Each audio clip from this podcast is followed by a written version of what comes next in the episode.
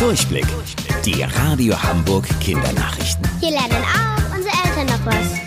Hallo ihr alle, ich bin Toni. In Deutschland haben sich schon einige Menschen mit dem Coronavirus angesteckt.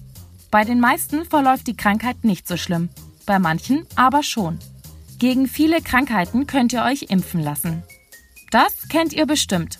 Manchmal zwingen euch eure Eltern zum Arzt zu gehen und dann bekommt ihr da eine Spritze und schwupps, schon könnt ihr bestimmte Krankheiten nicht mehr bekommen. Aber was passiert da genau?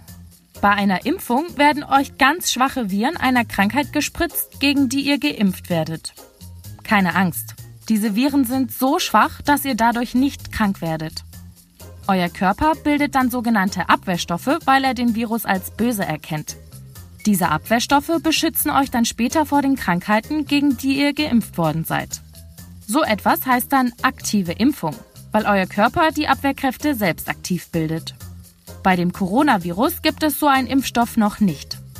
Das liegt unter anderem daran, dass es viele Tests benötigt, bevor ein Impfstoff freigegeben werden kann. Aber Ärzte und Forscher geben ihr Bestes, damit es so schnell wie möglich eine Impfung gibt.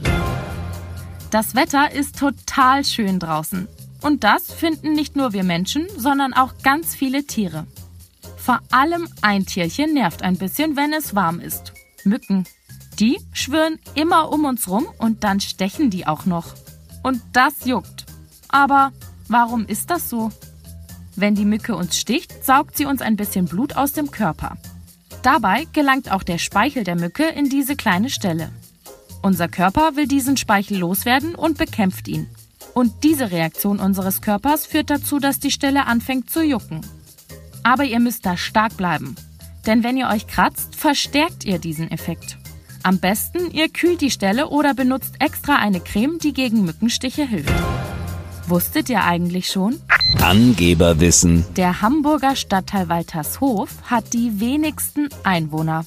Hier wohnt nämlich gar keiner. Waltershof ist nämlich ein Stadtteil, in dem hauptsächlich Industrie und Firmen sind. Schönen Samstag, eure Toni.